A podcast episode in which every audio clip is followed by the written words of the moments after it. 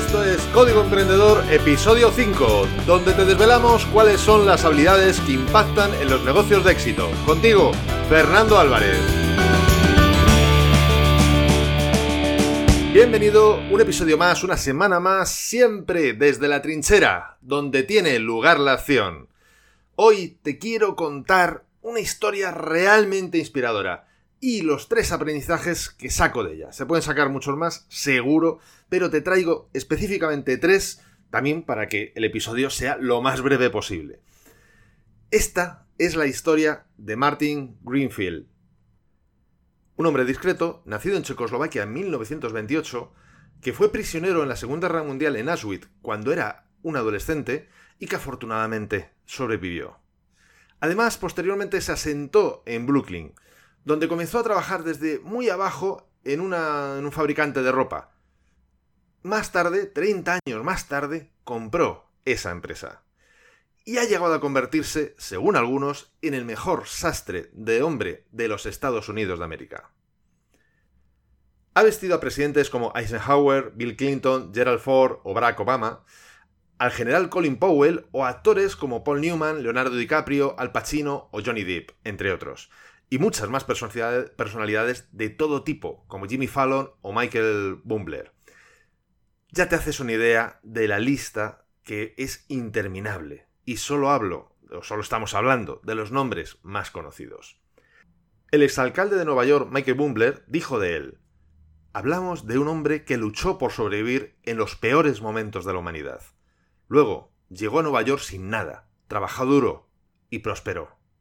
Este es Martin Greenfield. Bien, ahora que sabemos resumidamente quién es, te voy a contar lo que sucedió con el presidente Obama. Hace unos años, el presidente decidió que quería una serie de trajes y que estos fueran confeccionados por Martin, por lo que le mandó tres trajes para que pudiera tomar sus medidas. Y el señor Greenfield se negó rotundamente, indicándole, Martin Greenfield no copia los trajes de nadie. Además, exigiendo tomar personalmente las medidas al presidente. Parece ser que el presidente accedió y ahí comenzó una buena relación cliente-proveedor, por decirlo de alguna forma. Como te puedes imaginar, este es un resumen muy resumido de un momento puntual de la vida de un hombre. Precisamente lo he hecho así para que en el menor tiempo posible podamos obtener el mayor aprendizaje posible. Puedes conocer más de su historia y profundizar a través de su autobiografía, de la cual te dejo link en las notas del programa. De momento solo está en versión inglesa. Y por supuesto, te recomiendo que veas el vídeo que te dejo igualmente en las notas del programa, el link. En solo tres minutos, él mismo te da una visión rápida de quién es, de lo que ha vivido y de su visión de la vida. Y ahora vayamos con los aprendizajes. El primero, la importancia de centrarse en aquello en lo que realmente eres bueno y te hace diferente. Muchas veces estamos pensando en lo que nuestros clientes necesitan y nos intentamos forzar por dárselo a nosotros. De hecho, es una de las premisas del marketing. Pero, ¿qué sucede si tú no eres la mejor persona para dárselo? No es que seas malo, simplemente es que a lo mejor estás poniendo el foco en los clientes equivocados. Otra aproximación posible podría ser la de dedicarte a aquello en la que sabes que eres bueno, o se te da bien, y desde ahí ir buscando a los clientes que encajen en lo que tú ofreces. Otro aprendizaje. Tú marcas el camino a seguir con tu vida y tu trabajo, sin importar quién sea tu cliente. Tu vida es tuya. A mí me ha sucedido muchas veces, y seguro que a ti también, que te llegan clientes de empresas grandes que desde luego no te ven como un igual, sino como alguien más pequeño y por ello inferior, y te intentan que hagas lo que ellos quieren, en la forma y condiciones que ellos quieren, simplemente por ser quienes son y por ser quien ellos suponen que eres. En otras ocasiones, como la última precisamente que me ha sucedido, eh, es justo todo lo contrario. En este caso, a mí me contactó alguien, como de alguien de una empresa muy pequeñita, un pequeño emprendedor, y me indicó que ella no. que con ella yo no podría ganar mucho dinero, porque claro, mm, ella era una persona, una joven emprendedora de menos de 30 años. Por lo tanto, yo ganaría menos dinero con mis servicios que lo que ganaría pues, con otros clientes. En este caso, pues es así de claro, no tuve más remedio que explicarle que yo ni soy el gobierno ni soy un banco, por lo que no financio los proyectos de otros. Les presto un servicio profesional con precio ajustado a lo que necesitan, ni más ni menos. Ya me gustaría a mí poder financiar a otros pequeños empresarios, pero bueno, ahora mismo no es el caso. Bien. En ambos casos, debes de ser tú quien decida qué servicio prestas y en qué condiciones. Si no es así, tu empresa tiene los días contados. Porque estarás constantemente haciendo cambios para agradar a todos tus clientes, y esto supondrá un esfuerzo y un coste tal que no tardará en ser insostenible. Además, es tu vida, es tu responsabilidad. Vívela a tu manera, con lo bueno y con lo malo de forma que cuando lleguen tus últimas horas puedas mirar hacia atrás y estar satisfecho de haberla vivida a tu manera. Y bueno, si esto sucede con Sinatra cantando de fondo My Way, bueno, eso ya es la bomba. Aunque en mi caso, tampoco me importaría que sonara la fantástica versión que hizo Andre Ryu en el Radio City Music Hall de Nueva York. Lo confieso, la primera vez que escuché eh, me saltaron las lágrimas y hoy día la sigo escuchando después de muchas, muchas veces y me sigue emocionando. En cualquier caso, os dejo el link en la nota del programa por si queréis escucharla. Ya me dirás si esta versión, el lugar o, todo en general no es impresionante. Y además, ¿qué más propio para esta historia que estamos de la que te estoy hablando que este vídeo con imágenes de inmigrantes llegando a Nueva York y a punto de crear una vida a su manera? Bueno, que me voy del tema. Tercer y último aprendizaje. Da igual cuáles sean tus inicios o tus circunstancias si te lo propones y trabajas duro, puedes llegar hasta donde quieras.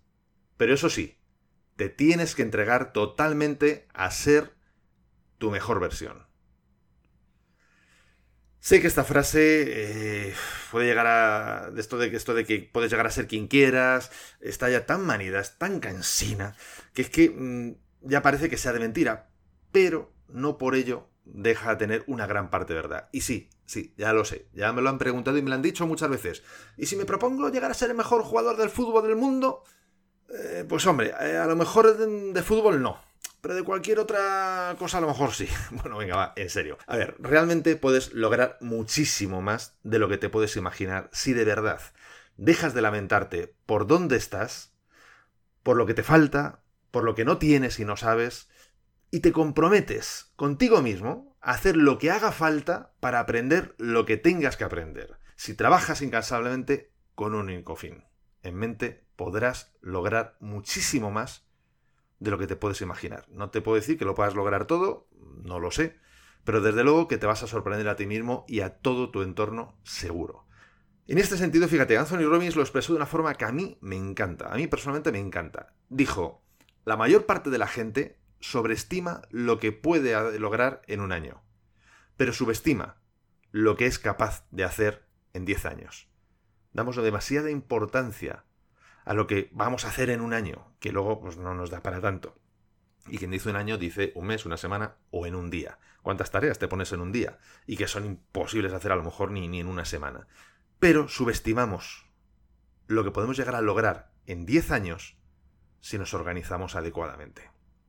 Por esto mismo, te invito a que definas tu objetivo, un objetivo, lo planifiques cuidadoso y detalladamente, marques cuáles son los pasos que tienes que dar y después te comprometas a ir andando paso a paso. Y no te hablo por hablar, porque lo he leído en un libro, no. Te lo digo porque es lo que he hecho durante los 21 años que llevo siendo empresario, y porque me gusta predicar con el ejemplo. En este momento que estoy en el momento que estoy grabando este episodio, es sábado, son las 9 de la noche y es el segundo que grabo hoy. Eso sí, mañana descansaré y celebraré una buena semana dando una vuelta en bici por el campo con un gran amigo. ¿Se puede pedir más? Sí, por supuesto que se puede pedir más, pero eso ya es otro sueño, es otro objetivo. Recuerda que este episodio de Código Emprendedor ha llegado a ti gracias a desdelatrinchera.com, donde podrás encontrar muchas más técnicas, estrategias y trucos para mejorar tus habilidades profesionales y llevar tu negocio mucho más lejos. El actor, cómico, productor y activista estadounidense Bill Cosby dijo, No sé cuál será la clave para llegar al éxito, pero la clave para el fracaso es tratar de darle gusto a todos. El mejor momento para ponerse en acción fue ayer. El segundo mejor momento es ahora.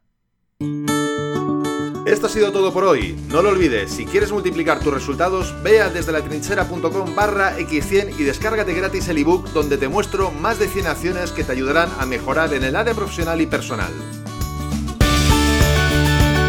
Y nos vemos en el próximo episodio, donde aprenderemos más sobre las habilidades que impactan en tu negocio. Acuérdate de disfrutar, a no ser que tengas otros planes.